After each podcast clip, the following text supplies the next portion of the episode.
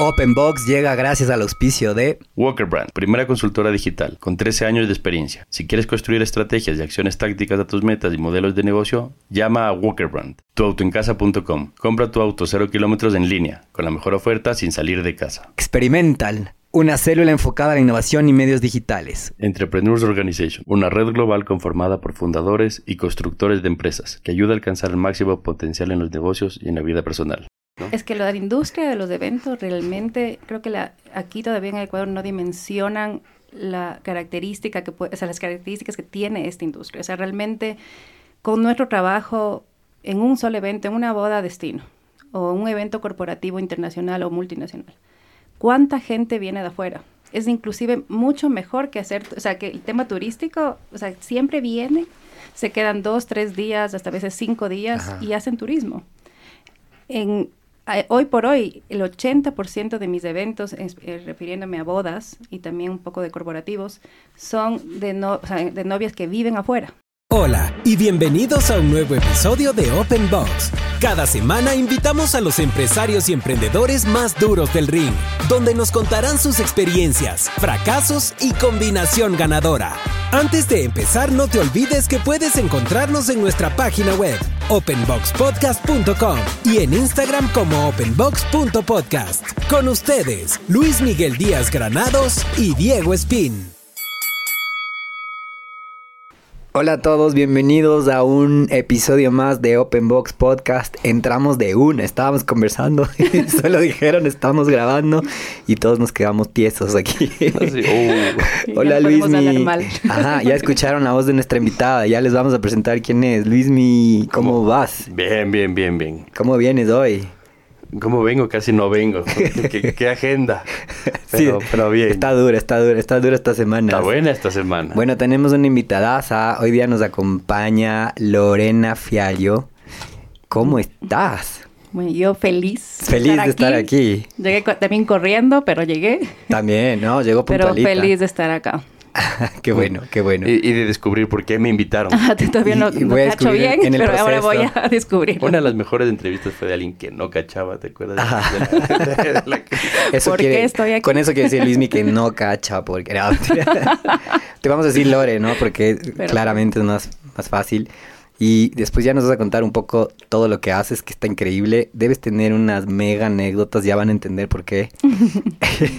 Entonces, ¿quieres presentarle el Luismi o le presentamos juntos? No, no, que se autopresente. Que se autopresente. Correcto. Yo solita y mi Nosotros lanzamos la primera pregunta que siempre les hace Luismi a todos los invitados, que es...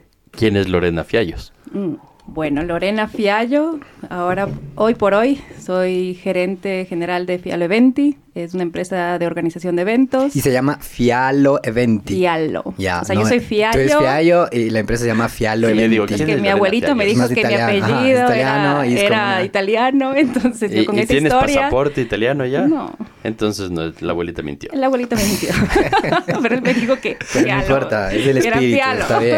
Está bien. Era Fialo. Exacto. Y como me quedé con la onda italiana, abrí recién un nuevo venue, un lugar de eventos eh, y hostería que se va a llamar, bueno, se llama ya porque estamos un mes abiertos, Villa Pietra. Así en que Puembo, Villa ¿no? Pietra. Villa Pietra. Eso, italiano. Tú sí eres medio italiano. ya ves, yo no, pero. ¿Cómo se pronuncia? Villa Pietra. Villa Pietra. Ah, bueno. y tu fiallo. Próximamente clases de italiano. Y tu fiallo realmente se pronunciaría fiallo. Ajá. Ajá. con una L, a pesar de que tenga dos. O sea, la verdad que mi tatarabuelo sí era italiano. Por eso es que fiallo es, es un apellido italiano. Qué bien. Entonces tú estabas diciendo que pues eres la gerente de Fialo Eventi, que hace qué? Eventis. Eventis. Eventis y matrimonios. exacto, tal cual. La verdad, o sea, ya vamos 16 años en la industria, entonces hemos hecho todo tipo de eventos, desde eventos corporativos. Trabajé muchísimo en una época con el gobierno, hacía eventos de hasta de 11 mil personas, congresos, ferias. Eh, luego ya dejé la parte también del gobierno, siempre estuve haciendo eventos sociales desde que comencé, pero también me encantaba la onda de los eventos corporativos, inclusive también hacíamos mucho camerino de artistas, eh, entonces también manejamos conciertos, traíamos de artistas también. Oh, Eh, y hemos hecho un sinnúmero de eventos a lo largo de estos 16, casi 17 años que vamos en, el, la industria. Y, y, ahora, bueno, yo solo me enfoco mm. más en bodas Ajá. y he delegado más a otra área que hagan los eventos corporativos porque realmente se me volvió ya un trabajo demasiado fuerte. Y aparte la parte social, los eventos sociales como que tienen otra temática, ¿no? Donde, o sea, de alguna manera yo soy parte del día más feliz de la vida de alguien y eso a mí me alucina ese sentimiento. o no. o no. O no. Pero posteriormente. Correcto. ese día. o sea, ese, día, tiene que ser feliz. Después ya no es mi. Ya, de mis manos ya pasó. Correcto, ya, mi parte ya fue. Exacto. O sea, tú como, tú como Lore te encargas de las bodas, pero la empresa también hace todo tipo de eventos, o sea, eventos igual, sociales. Igual lo hago. Igual estás tú ahí. Ajá, yo estoy en todos los proyectos. Ajá, Estoy en todos los proyectos. Pero tú, a título personal, lo tuyo son las bodas. O sea, me encanta más enfocarme en las bodas, diseñar las bodas porque es esta parte sentimental, pero los eventos corporativos me dediqué muchísimos años. De hecho, antes de que empiece yo con Fialo Eventi, eh, trabajé años en el Ministerio de Turismo haciendo de los eventos igual Miss Universo, la feria eh, Travel Mar, la que era la primera feria mundial de turismo en el Ecuador. Entonces siempre me, me, gustó y todo lo que estaba enfocado en turismo a mí me encanta. O sea, por eso... ¿Qué estudiaste? Hotelería, turismo y gastronomía. Bien, bueno, gastronomía no, no me quedó nada. La gastronomía sí no me quedó nada. Pero del Gracias turismo a Dios, y porque. Gracias a Dios, porque si no, este podcast puede solo hablar de gastronomía.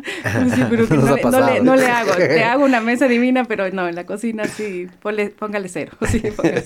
Ni en la casa. Wow. No, o sea, hacía, pero ya no, ya es como que dejé un... Ya no hay tiempo. Oye, este, ¿dónde estudiaste desde chiquitita? Pinocha, 100% Pinocha de los Pinos. Pinocha 100%, excelente. Sí, Los Pinos, estuve toda la vida desde el Pinar hasta que me gradué. De ahí estudié en la Universidad San Francisco y terminé en la UDLA el último año. Ok. Porque me fui afuera un año y de ahí volví y ya, me quedé en la UDLA. ¿Y qué te fuiste a hacer afuera? Igual, a tratar de, de, buscar un poco más de congresos de todo de mi área y de ahí volví otra vez. Buenísimo. O sea, yo he sido una persona que me encantaba trabajar creo que desde colegio. O sea, mm. yo de, creo que desde quinto curso siempre buscaba trabajar. Quis, de hecho... Te, como emprendedora. Siempre me encantaba la parte esa. No te digo que era la más aplicada y que tenía 20 sobre, sobre 20, pero siempre me gustó Hacía buenas fiestas. Trabajar. Sí, hacía buenas fiestas. buenas fiestas. La organización de eventos. Comercializaba y... cosas al interior del colegio de monjes. Microtráfico. no, no, corazón. Mañana de me llaman Valentín. de los pinos. Es verdad que usted. Disculpe. Pero... Vamos, vamos ¿Qué borrar, dirían las Jimenitas? Y etcétera. Vamos a borrar su biografía de Sí, exactamente. Pero sí, ya no. Ya no. De hecho, se pusieron ahí como. Como referencia. Como ¿sí? referencia, me van a borrar. Me van a eliminar. No, no hacía microtráfico. Vendía corazones de San Valentín para que les den a los chicos del Intisano. Claro. Algo así. Totalmente. bueno, ¿cuántos, ¿cuántos hermanos son?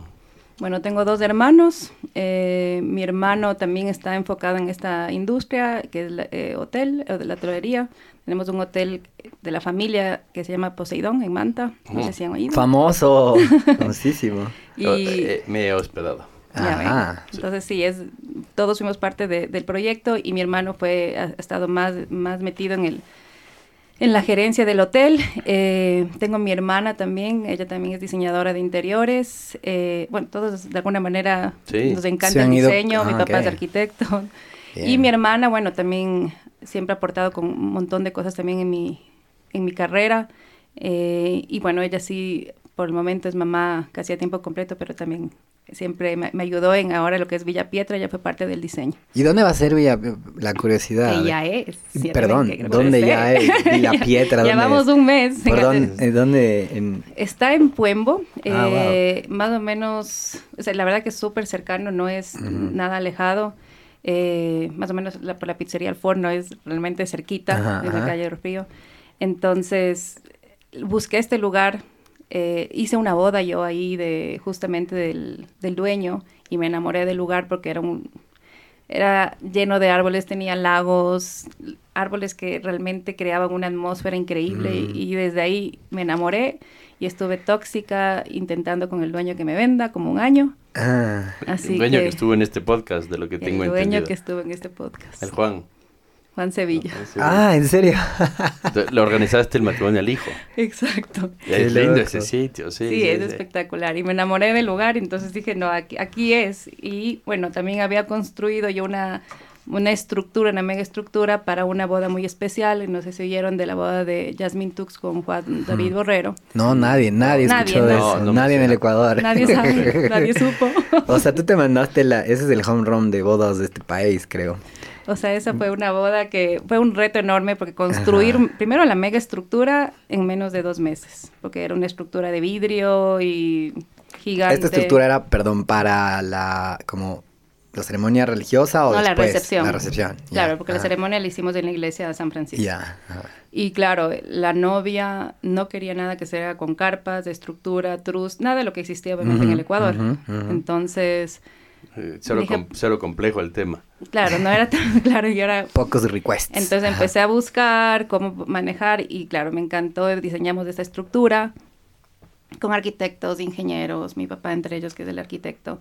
Y, y nada, nos atrevimos a, a- a primero a proponerle de hacer en este lugar, construir una estructura y, y- lo, y luego desmontarla, que era lo más difícil, porque no, son, no es una estructura como una carpa que puedes montar y desmontar, era una estructura con vidrio. Claro, ya medio fijo. Ajá, con unos Y pesos, grúas, eh, y, claro, primero aceptó creo que dos meses antes que sí quiere la estructura, entonces lo la construimos en dos meses, la montamos en menos de 20 días y de ahí la desmontamos en, en tres días, o sea, fue una... Y fue en, en este mismo lugar. En- O sea, no, en, otro, lugar, que se llama. Nápoles. Ah, ya, en Nápoles, ya. Entonces ahí la, ahí la eh, construimos y la montamos y luego la tenía yo guardada Ah, hasta que wow. encuentre este lugar soñado que Donde le que puedes buscaba. volver a montar. donde la volví ahora a armarla. Ah. Claro que ya le cambiamos una parte del diseño estructuralmente. Claro, unos, la dejaron unos más baños chévere. que cuando vayan a Villa Piedra tienen que preguntar el baño Ah. porque hicimos un diseño instagrameable en todas las áreas. Los baños dicen mucho de... de- Yo siempre he de- dicho de, eso. todo, de, los, o de sea, todo. El baño habla mucho, el restaurante habla El mucho, la restaurante, oficina la habla oficina, mucho. Sí. sí. Entonces, le dice, lo que yo he querido hacer, obviamente, en este lugar, yo tenía este sueño ya más de 12 años, eh, siempre quise tener este lugar. Y lo veía, la verdad, muy lejos, porque no es, no es, no soy la persona que tuvo la suerte de heredar un lugar ni nada, sino que realmente ha luchado durante 16, 17 años ahorrando, ahorrando, ahorrando hasta que llegue el día que pueda eh, lograrlo y bueno, o sea, obviamente no viene con un endeudamiento, pero bueno, es Claro. algo que va a ser tuyo y que, y que la idea es construir algo que sea totalmente diferente, icónico para tanto para la ciudad de Quito y, y también en el país, porque ahora ya vienen muchos eventos de afuera que ya no están pidiendo de Guayaquil, que vienen de Cuenca, que buscan este lugar y también de leí afuera. en algún lado que tú le veías a Quito, o en general al Ecuador, el mismo potencial que tiene Cartagena, que tiene Cancún, o sea, Sí, totalmente. Y- que, que deja mucha, o sea, no mucha plata, pero vienen los visitantes y deja, Mucha deja plata. ingresos para el país, ¿no? Es que la industria de los eventos realmente, creo que la, aquí todavía en el Ecuador no dimensionan la característica que puede, o sea, las características que tiene esta industria. O sea, realmente con nuestro trabajo en un solo evento, en una boda destino, o un evento corporativo internacional o multinacional, ¿cuánta gente viene de afuera? Es inclusive mucho mejor que hacer, o sea, que el tema turístico, o sea, siempre viene, se quedan dos, tres días, hasta a veces cinco días Ajá. y hacen turismo. En, a- hoy por hoy, el 80% de mis eventos, es- eh, refiriéndome a bodas y también un poco de corporativos, son de, no, o sea, de novias que viven afuera. Mm. Que quieren venir a claro, casarse que hay un fenómeno súper grande que ustedes saben, que ya la gente se gradúa, dolor Pa' del alma, no están, es- no muchos se quedan estudiando acá, se van a estudiar afuera, se enamoran de extranjero o extranjera y vienen acá a casarse, porque eso sí No, es el no mejor pueden lugar, es el mejor lugar es para el mejor casarse. lugar para casarse. Y para tener la fiesta después. Pero O sea, muchas veces vienen, te hablo exacto, pero muchas veces vienen 80 personas, 100 personas, Sí. hasta 200 personas extranjeros. Entonces estamos hablando de que con nuestra industria está dando trabajo desde los transportes. Todos los buses que van a recoger a los turistas, el aeropuerto, los vuelos que obviamente llegan acá. De ahí los hoteles, los hoteles que vamos a dar, llenamos un- en una sola boda 200 personas que están acá. ¿Cuántos hoteles llenamos? Hoy, hoy por hoy te involucras tú en esa parte del negocio o Claro, porque también soy wedding planner, pero eh, en- en- ahora estoy un poco menos de wedding planner, pero he llevado muchos años haciéndolo esto. ¿Cuál es la diferencia entre hago el evento de matrimonio y soy wedding planner? Como productora y directora. O sea, hago producción de todo el evento. O sea, me encargo desde la parte turística, o sea, les hacemos una agenda turística a todos los invitados, que generalmente lo hacemos a veces cercano, o también vamos para la costa, o también Galápagos, que siempre piden como destino. Entonces, por ejemplo, si viene un grupo de, de 80, 150 personas, se lo organiza primero, son tres días o cuatro días de evento, ahora las bodas ya no son como antes no es solo un solo, un solo día, se manejan tres días a veces o a veces cuatro días. ¿A qué me refiero con eso? Primero hacen un rehearsal en donde se hace a veces en el centro histórico o se hace en un lugar emblemático de Quito para que la gente pueda conocer la parte turística de Quito en ese mismo evento. También hacemos, entonces también hacemos, por ejemplo, otro evento, que sé yo, en Machachi, al lado del Cotopaxi, hacemos otro quizás en Mindo, entonces se hacen varios eventos, o sea, eventos pequeños o simplemente para que, para que también hagan turismo. Entonces, de alguna manera, nuestro negocio, nuestra industria ayuda a dar trabajo a un montón de personas que, o sea, de empresas que van relacionados. Estamos hablando de, como digo, transporte, hotelería, todo lo que son aerolíneas. Eh, y de ahí, en el evento en sí, estamos dando al catering, a la música, a la industria de la música, que son que bandas, orquestas, eh, DJ, todo lo que se maneja ahí decoración. Entonces, y, y, y, a la vez nosotros como decoradores también ayudamos al tema de las flores, de las empresas que mm. manejan el tema de flores, que considero que somos uno de los países más enriquecidos en variedades, en las mejores variedades de flores de, del mundo. ¿no? Oye, ¿y, tienes tu propio catering? Perdón. No. no. No, no eso, sí no, eso sí no me va a meter nunca. Con eso literal era lo de la gastronomía, ¿no? Llegó hasta ese punto. No. o sea, no.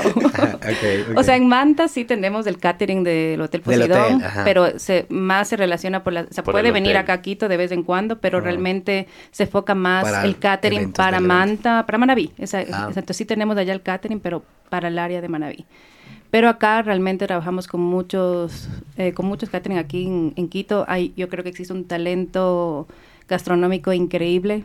Eh, ahora tenemos inclusive chefs que ya han oído en las noticias, que son la, mejor pastelera del mundo y, muchos están en los, en los 50 Best. Entonces, realmente, a mí me encanta hacer turismo también, me gusta ir a otros países y realmente mm, yo, yo soy una persona orgullosa de la gastronomía ecuatoriana que tenemos porque realmente tenemos una variedad enorme. Y aparte que si nosotros enfocáramos y que, Ecuador salga gastronómicamente al mundo, ha tratado, sí, pero no hemos sido todavía algo como Perú, por ejemplo, pues que todo el mundo conoce la comida peruana en toda parte del mundo. entonces, se viene, se viene. Yo no sé si estamos mal mercadeados o somos inconsistentes. Que, que nos falta inversión en, en la parte turística, en, en, esta industria en, mm. general, lo que es la, los eventos en sí y la gastronomía. Entonces... Vi que tagueas a todos tus proveedores de tus redes. O sea, me pareció una excelente idea. Es Porque tomas las fotos y dices gracias, da, y pones hasta el cake, ¿no? Todos. Sí, pues la idea es que la gente conozca todo lo, todos los que fueron parte de este evento, porque... Claro, porque ahí le promocionas a la wedding planner, a la... Exactamente. como en la del borrero. Exactamente. Oye... Ahí tuviste una mega polémica, ¿ah? Bueno, eso fue, ahí, no fui yo la wedding planner, fui la, de, la diseñadora. ajá, Entonces la polémica no me llegó a mí, pero, pero igual sí afecta porque... Sí, claro en lo que me afectó, la verdad, muchísimo, es que no pude dar ni una entrevista después del... De, Como para aclararle a... o sea, en general se hizo un trabajo de... O sea, literalmente no dormimos casi 20 días, un montón de malas noches tratando de que todo esté absolutamente perfecto. Y claro, nos llamaban igual de radios, nos llamaban de la televisión, nos llamaban a, a pedir entrevistas y nosotros no podíamos dar absolutamente ni una entrevista. Claro. Me dio pena que no se pudo conocer más del trabajo que se hizo, de lo que hubo atrás de este evento. Eh, ahora ya ha pasado dos años, ya es diferente, pero como por esta polémica se pidió que nadie dé ni una entrevista ni nada, o sea que por poco... Tú estás en el chisme, yo no tengo idea de la Como que me pican Yo no quiero aumentar el chisme contando la polémica, pero creo que mucha gente sabía un poco... Fue el mega matrimonio. A ver, también hay un tema político es el hijo del vicepresidente, entonces hay que darle palo de algún lado, digamos, yo creo que en mi hipótesis viene desde ahí. Y entonces un poco la, la polémica es como la opulencia de este super matrimonio, que hasta cerraron la Plaza San Francisco y por poco toda la gente que estaba ahí eh, medio como que le vaya, vaya más allácito, no sé qué, para que no salga en la foto, más o menos. Ajá, o sea, muchos malos mensajes ahí alrededor de eso, pero yo creo que fue con, a ver, entre que hay algo, hay cosas ciertas y demás, pero creo que sí tenía una intención ahí de Después, ay, es el hijo del vice, ¿cómo le damos? Eh, ¿Me entiendes? Sí, yo creo que más fue político, porque realmente, a ver, venían, venía una de las revistas, o sea, de hecho tenía la exclusiva, por ejemplo, Vogue, en mm. tema de, fotos y publicidad y todo, solo tenía la exclusividad Vogue en ese momento. Eh, no era por el tema eh, tanto de, de cercar, sino que es para que no haya tanta publicidad y medios que se metan y justamente para que no, no tienen por qué estar y porque así se criticando y todo, y para que así se maneja afuera. O sea, yo he tenido bodas en el centro histórico que me ha tocado con la novia saltar al borrachito y luego, o sea, porque están literalmente acostados y ahí, no hay manera ni de levantarlo. Claro, Entonces, a las 7 de la noche a la compañía y te toca saltar. eso te digo, tienes que saltar al borrachito para llegar a la ceremonia. Entonces, esas son las cosas que no, no queríamos eh, que pase nada más. Y que incluso cuide el país. Y que cuide el país y que obviamente al final, yo les puedo decir que este evento fue uno, o sea, la mejor apertura al, del turismo que tuvimos mundialmente fue este evento. Salió en las mejores revistas del mundo, aparte de Vogue, salió, salió en él y salió, digo, una apertura de al menos 45 revistas afuera. Ella era muy mediática, ¿no? ella es mediática y no solamente ella, los invitados que Ah, y los invitados. Y todos los, invitados, que venían acá. ¿Cuál fue el más high profile que por ahí viste? Esa parte no me preguntes, ah. pero... Pero por ahí hay un par de celebrities hubo un montón de celebrities. A ti no te invitaron, qué pena. Cero, cero invitado. Pero yo vi hasta DJs invitados, sí, o sea, sí, sí. O sea, realmente todos los que fueron allá, tú veías, o sea, que, que te quedabas loca de toda la gente que veías allá. Y claro, a la vez ellos eh, pusieron en sus posts de redes sociales, aquí en la iglesia de San Francisco, acá, eh, eh, la decoración de la boda, que al final es lo que se ve, porque al final la decoración que fue nuestra parte, nuestro, nuestro diseño, es lo que se vio en todo el lado del mundo. Y así también la gente ponía en Galápagos y ponía, entonces realmente fue una exposición al mundo, creo que mejor que haber pagado 10 ferias de turismo. Más que la del Super Bowl, dices. Pero, estuviste en ferias de turismo, estuviste en Miss Universo cuando... Cuando empecé antes, ajá. Y estuviste en la boda, y para ti la boda fue... La mejor exposición de turismo totalmente. Y aparte, fue, eh, nos felicitaron de varios países. Entonces, varios países vieron también esto como un, un tema de ejemplo de boda de, destination wedding, que, o sea, para cómo salir al mundo con una boda así, porque hubo una exposición tan interesante, tanto en las revistas, y, la verdad que la boda salió linda, eh, tratamos de que se vea el talento que hay acá, porque realmente, quizás yo, fui la cara como fui al evento, y probablemente atrás mío había un sinnúmero, o sea, de, de manos que pusieron noche y día, o sea, para el trabajo, para que, se, para que llegue a estar así. O sea, las flores, arquitectos, diseñadores, vinieron un montón de gente de afuera, inclusive a apoyarme. Yo tengo una relación con muchos wedding planners y decoradores de afuera. Y vinieron un montón de gente a apoyarme en el evento. Dijeron, no, yo te voy a ayudar, dale. ¿De, dónde nace esta relación? Y gratuito, o sea, Claro, yo te ayudo porque y gratis. te ayudo. Claro, eso es lo que pasa. Se pagaban su pasaje. ¿Y de dónde nace esta relación con...? A los congresos. Me voy, donde me he ido a muchos congresos, siempre terminó con una linda relación con todos. Y de hecho en pandemia nos unimos muchísimo más. Yo en pandemia, cuando todo estaba cerrado y cuando todo el mundo estaba sufriendo y realmente lo más duro es, o sea, tuve que despedir a toda la gente para, porque ya no había, no nos dejaban hacer trabajo, o sea, nada, ni un tipo de eventos.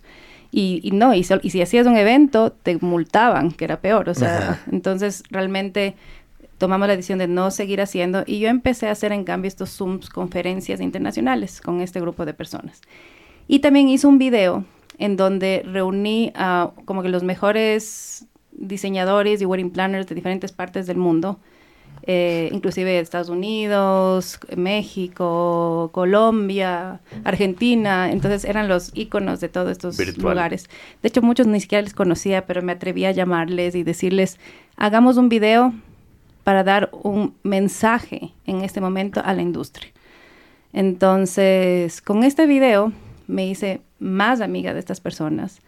Fue un mensaje súper bonito porque al final todo el mundo en la industria sufría muchísimo porque realmente no sabíamos cuándo íbamos a volver. Claro. Y, y lo que yo quería hacer es, con toda esta gente que son los íconos en tantos países, den un mensaje de, o sea, un, motivador básicamente y de amor y de lo que vamos a volver. Entonces fue un mensaje súper bonito.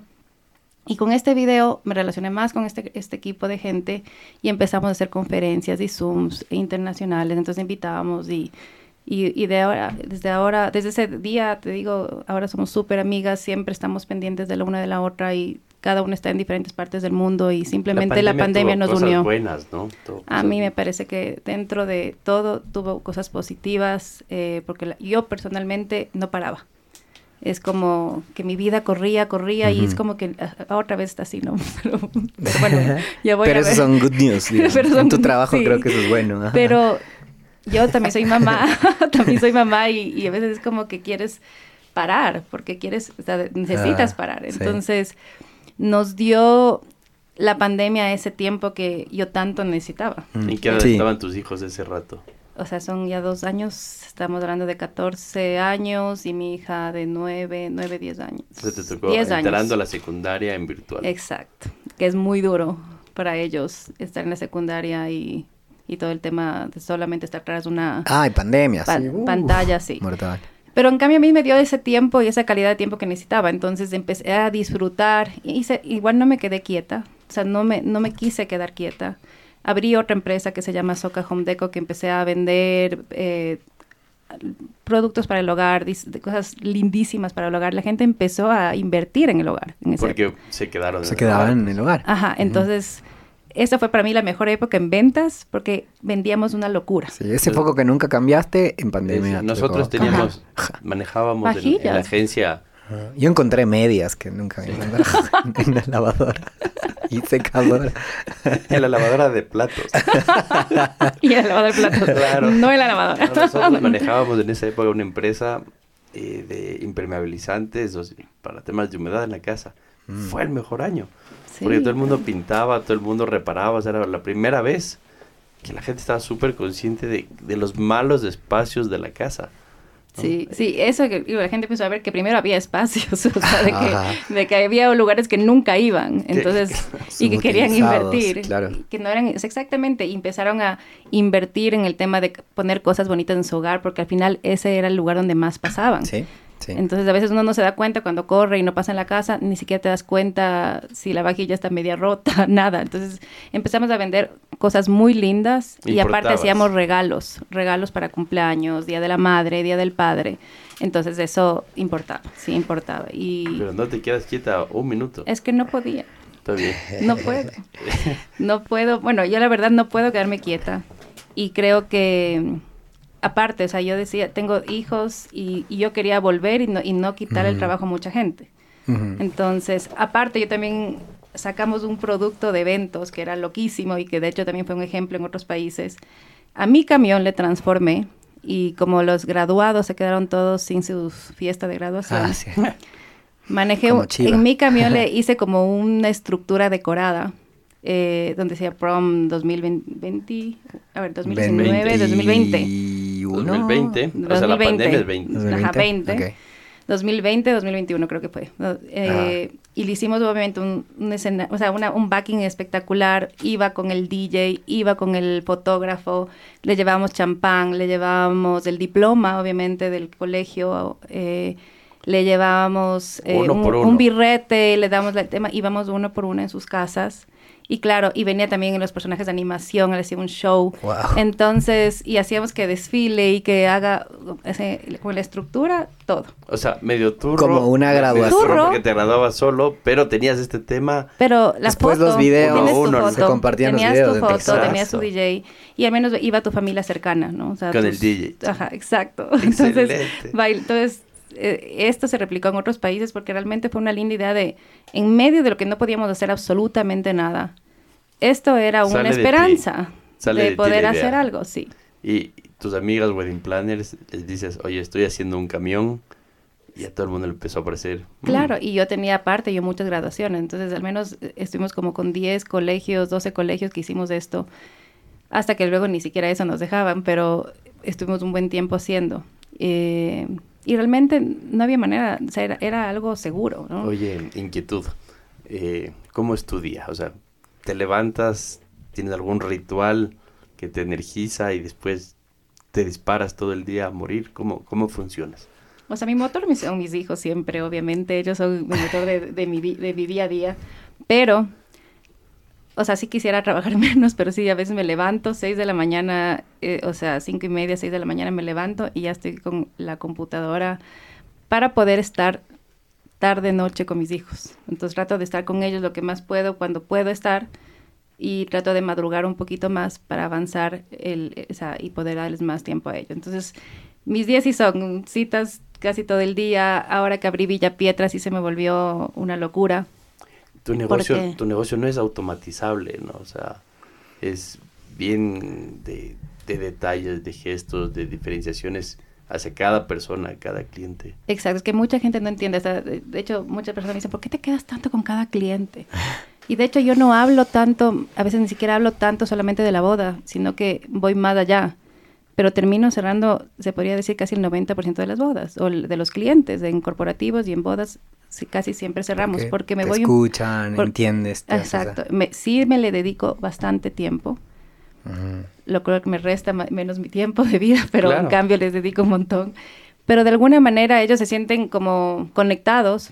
Eh, de hecho trato de alguna manera con la conversación vas viendo por dónde va el cliente y tratas de inclusive encontrar en ventas, si tú sabes, si sabes que el novio juega golf o si la novia sabes que le gusta la gastronomía, entonces vas entrando por ahí es la parte sensible, exacto. o sea, una, una prospección bien hecha va no desde el producto, sino desde la persona. Exacto. Y cuando le llegas y conectas, ahí se realiza la venta.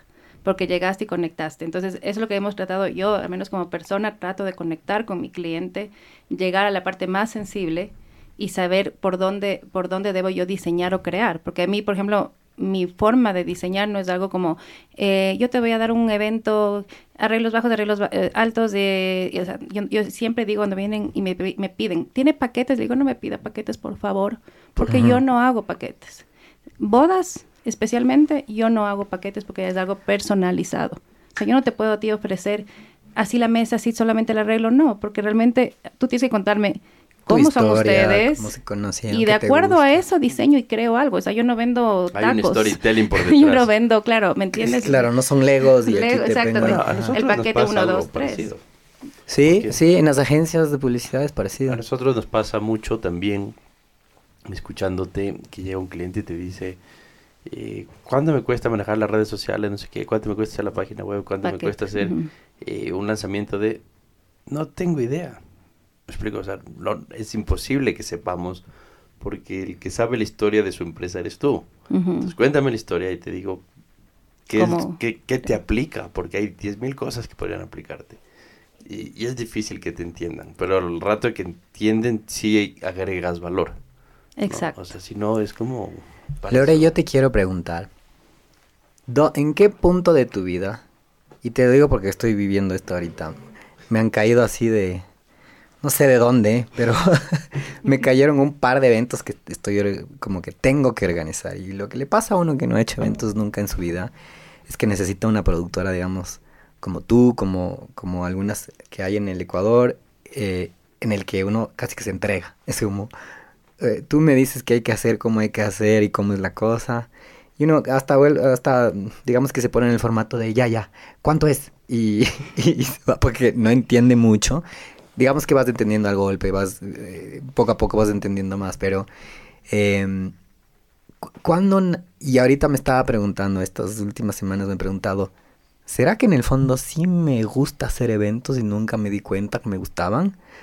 Porque toda la vida le he lanzado M al tema de hacer eventos porque yo decía, qué difícil eh, o sea, digo, le lanzaba M para mí mismo en el sentido, yo creo que soy muy malo los eventos porque esto de estar pendiente de que se va la luz, necesitas una planta, que el cable se tropieza a las personas, se caen, que el, si no está puesto el este, que la alfombra, ni sé cuánto, que el agua, que la luz, son tantas variables al mismo tiempo. Nosotros que en, los temas publicitarios o en, los temas digitales, digamos que en los temas digitales no hay pierde. O sea, así se exporta, esto es de estadística aquí, la gente resulta que tomó un camino por la mitad de las sillas que no estaba planificado y se jodió el evento. ¿Cuándo? ¿Qué es lo que, en qué punto de tu vida dijiste, sabes qué, amo organizar eventos o bodas? O sea, esto es lo mío. Eh, ¿Cuándo es este punto de quiebre, llamémosle, en tu vida que dices, esto es a lo que me voy a dedicar toda la vida? O sea, bueno, yo empecé eh, como te digo, con el Ministerio de Turismo. Yo, estudié esta carrera, te digo, de hotelería y turismo, pero siempre me encantó ser creativa y crear cosas que dejen una marca o que dejen una huella en los invitados. Eh, en muchos productos puedes hacer, pero creo que los eventos es lo único que puedes realmente dejar una huella y dejar una parte de ti en el evento. Porque, por ejemplo, sea lo que sea, Miss Universo, aporté bastante. En el tema del Travel Mar, yo era todavía o sea, peladita. Peladita. Miss Universo y estaba trabajaba. 22 años, creo. Claro, claro estaba, eh, claro, universitaria todavía. Eh, de hecho, me acuerdo que me pusieron a mí como cabeza eh, del Travel Mar, por ejemplo, y, yo estaba con las cabezas, las cabezas de propio el gerente general de Agotec, de los hoteleros de turismo, los, los, más duros de, de, básicamente de la industria, y yo, que yo me sentía todavía guaguita de la universidad, o sea, y claro, cuando me ¿Te acuerdo... sentías así como muy junior o sentías que ya... O sea, sí me daba un poquito de nervios porque estaba con los duros, o sea, de que... Y, señores ya de una edad ya bastante adulta, en donde ya llevaban años en la industria. Y a mí cuando me, acuerdo que me presentó la ministra, dijo, bueno, ella va a ser la encargada del evento Travel Mar eh, eh, aquí en Ecuador. Eh, era de la inauguración, que era cuatro mil personas. O sea, ese era mi primer evento. ¿Quién era la maestra? ¿Ivonne Bakin ese rato? Sí, Ivonne Bakin. De hecho, ella es mi madrina de bodas y Doris Solís, porque me encariñé muchísimo con ellas. Las dos, ajá. Y, ah, no, estaba Gladys del Jury, luego fue Ivonne Baki, no, perdón, fue Doris Solís, Ivonne Baki era del, del, de Miss Universo del Ministerio de Comercio. Ah. Eh, Doris Solís estaba conmigo y Gladys del Jury comencé. Entonces, Claro, yo veía cuando me presentaban, tú el así como que le están criticando que esta, que esta guaguita va a ser la que maneje este evento. O sea, claro. Entonces yo ya, yo ya sentí esa parte, esas, esas miradas de que decía, se sentía esa energía de que, que están locos, como le van a contratar a una persona que nunca ha hecho eventos. Y esta va a ser el evento más importante de, básicamente, de Quito, porque era la feria, era la primera feria mundial de turismo. Travel Mar es una de las más grandes de turismo a, a nivel, o sea, del mundo. Entonces, ponerme a mí en eso y que había tanta gente que yo estoy segura que no confiaba, pero yo era de las personas que me quedaba 3, 4 de la mañana, como el trabajo de ministerio es 4, 5 de la tarde y todo el mundo se va, yo me iba a seguir trabajando en, la, en mi casa, me lo llevaba toda la gente. Eh, como todo era trámite súper, ya saben, como es del gobierno, que para cualquier cosa tienes que hacer 10 mil trámites.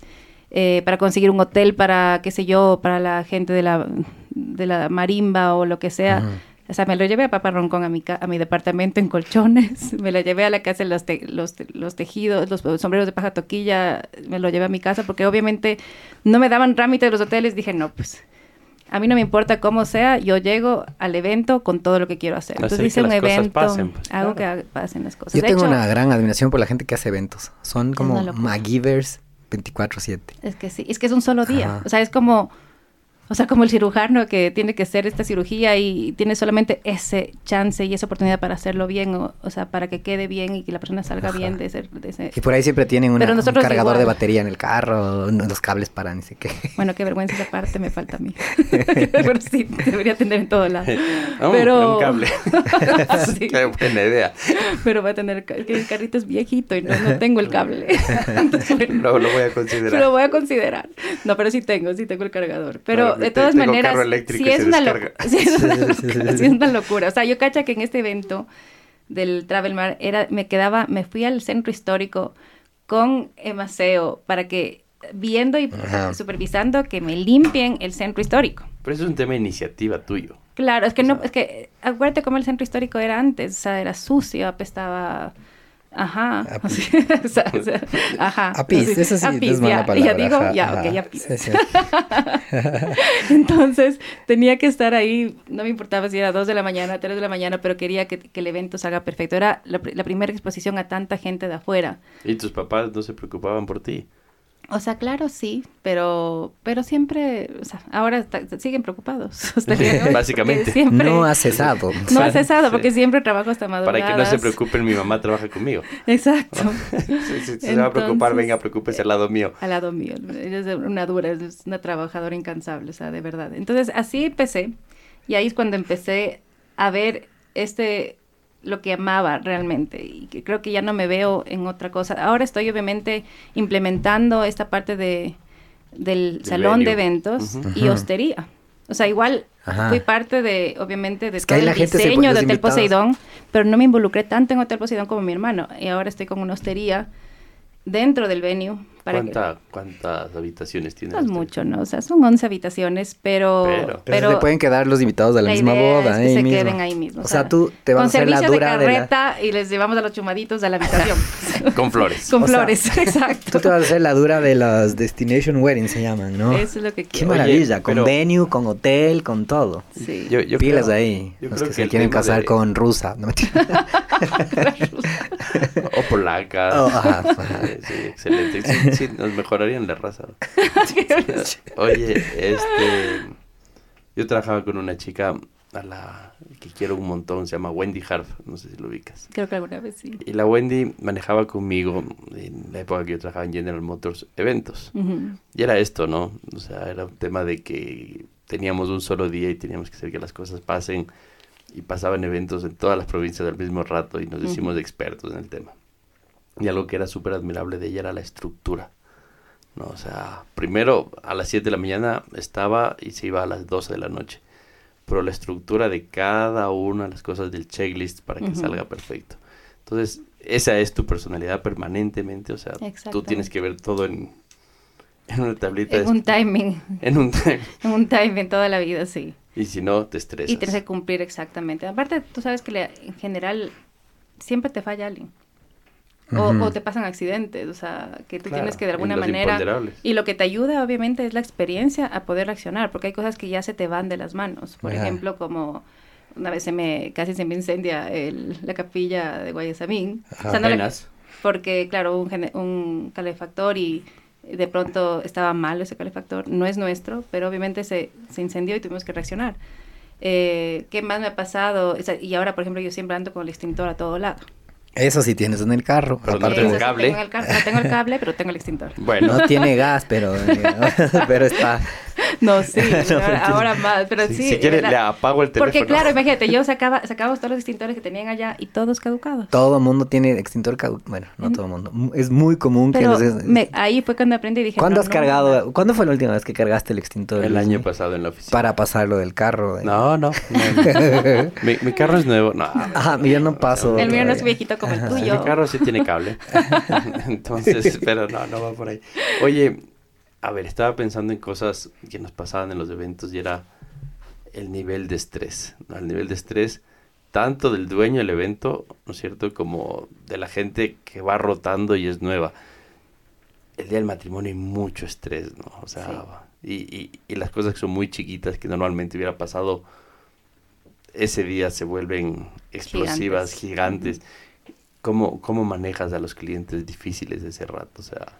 O sea, yo, he tenido muchísimos clientes difíciles en mi vida, pero yo creo que sí hay que saber manejar. Y yo siempre cuando hago la reunión previa, eh, yo sí les anticipo, porque hay personas que sí son demasiado perfeccionistas, o he trabajado también con papás o papás que son dueños de las mm, agencias gigantes aquí en Quito y en Guayaquil y todo. O divorciados divorciados. Que, a veces que haces una mesa larguísima, que es el papá con la nueva esposa, la mamá con la nueva esposa y así una mesa eterna. Eso complica todo. Sí, y hay muchos sentimientos eh, que, que, se afloran justo en la última semana.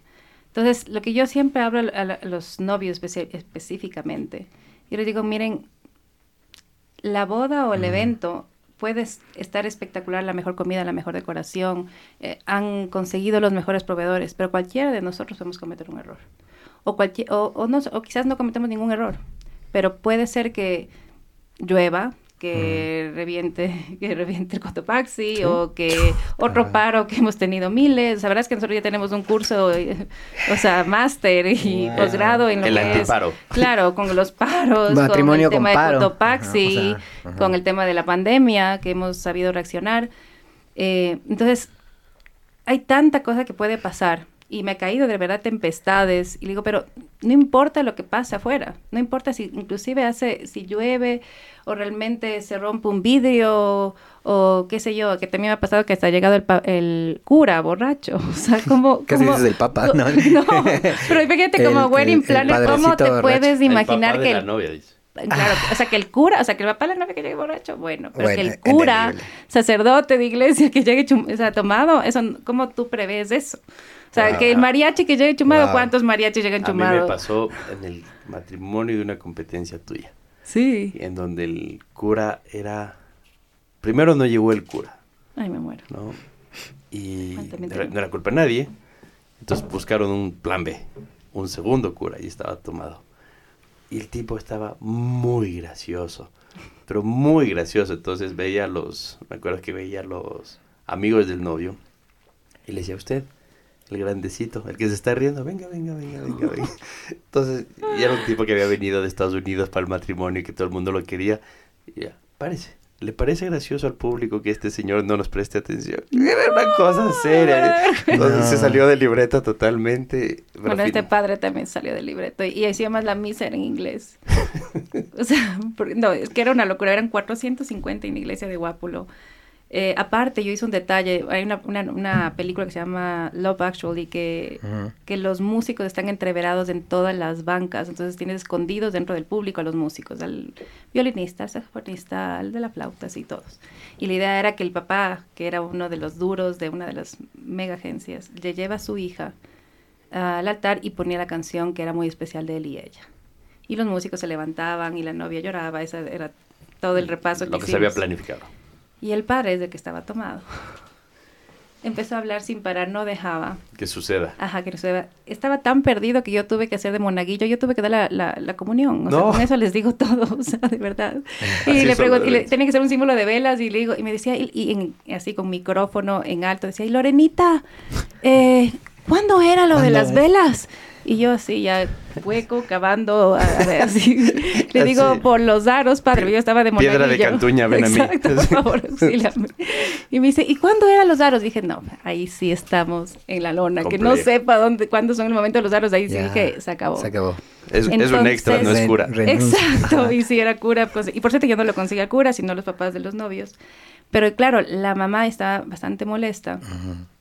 Y yo le dije, o sea, y era, ¿Tú quieres que la gente se acuerde del cura borracho como una anécdota o que se acuerde de ti como que estuviste poseída, molesta y que tu hija no sea el mejor día de su vida, sino el peor porque su mamá estuvo todo el tiempo molesta, tus dos papás estén siempre molestos. Entonces digo, o cambias la anécdota del padre y vas a la recepción en este momento y cuenta, digo, ¿a quién le sucede? Porque a nadie le pasa que el padre le llegue borracho, porque digo, o sea, como quiera el, el, DJ o el Como burlarse de este problema. Y, y claro, creas una burla y te ríes de, este momento. Y créeme que, los, que las mesas se van a, compartir este momento chistoso contigo y no se van a acordar nada más. Y pasa por debajo. Y, tú, y tus hijos, en cambio, te vieron feliz, te vieron bailando y te vieron disfrutando la boda y, y tus hijos van a ser el mejor día de su vida, que es lo planificado. En ese rato tienes que ser súper firme en el consejo, ¿no? O sea, como no se meta... Sí, es que tienes que ser medio psicóloga. Total. O sea, de verdad, porque al final tienes que ver por dónde vas. En la gran mayoría de, de o sea, uno que maneja el timing del evento, sabes qué salió mal. Para el resto de gente es casi imperceptible, ¿no? O sea, es como, o sea, tú sabes cuál fue el contingente que no se cubrió, qué horas no salió no sé qué cosa, pero para el resto de gente pasa por debajo, ¿no? Exacto, pero sí, pero hay veces que en cambio sí son cosas perceptibles que ya pasan y tú tienes que solucionar. Y ya está. O sea, por ejemplo, una vez también nos cayó una tempestad, pero ya parecía, o sea, ya Titanic, así ya nos hundíamos porque era... come back, come back. Te juro, come back. O sea, era el piso, nosotros era el piso que tenían ahí en el mismo lugar que habían puesto y el agua se empezaba a meter por todas las divisiones. El flotante. Claro, y tú ya veías el agua que se metía debajo de las mesas estaban los más, como dices, de la creme, de la creme durísimos todos. Entonces, y yo veía que ya, de pronto nos íbamos a inundar y, y, le decía al cáter, digo, ¿cómo, ¿qué hacemos? Y ya me traía yo todos los, obviamente todos los trapeadores ya estaban saturados del agua. Por suerte era una hostería, nos trajimos todas las alfombras para secar. Y mientras eso pasaba, le dije a las personas de mi equipo que por favor caben todo alrededor de la carpa, hagan un O sea, mm, claro, un túnel. Túnel de tierra para que el agua, una, zanja, esa es la palabra, muy bien. Entonces la zanja entera. Típico, tema de guerra, pues. Claro, claro. Una trinchera. Claro, o sea, ahí era. Yo estoy pensando en las cárceles, los tiguerones, dije túnel. Dije dinamita.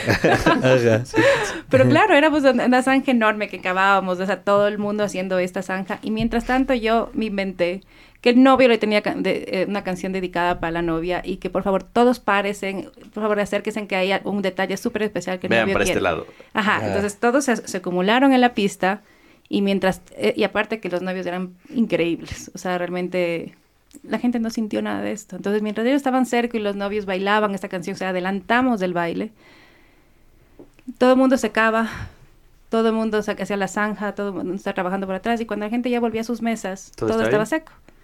Entonces, claro, la gente se daba cuenta que lo que iba a pasar, porque estaba realmente ya una, una lluvia que era, o sea, ya el cordonazo de San Francisco nos quedó, pero... Nada. Nada, amebas. Pero la gente más bien nos, se acercaba a felicitarme y decía, Bien manejado. Bien manejado. Yo, no, yo no hubiera logrado eso. Y la gente que menos espera se acerca, ¿no? Exacto, gente que decía, y claro, y de ahí nos salieron cuatro o cinco bodas más, porque la gente vio eso. ¿Entiendes? De que, supe resolver el problema en el caos. si alguien necesita que alguien cabe. Y yo vi, yo estuve en una boda que te cargaban, eh, básicamente desde el carro, eh, fue muy loco, desde... Te cargaban. así, así de literal, estas, ah, por la lluvia.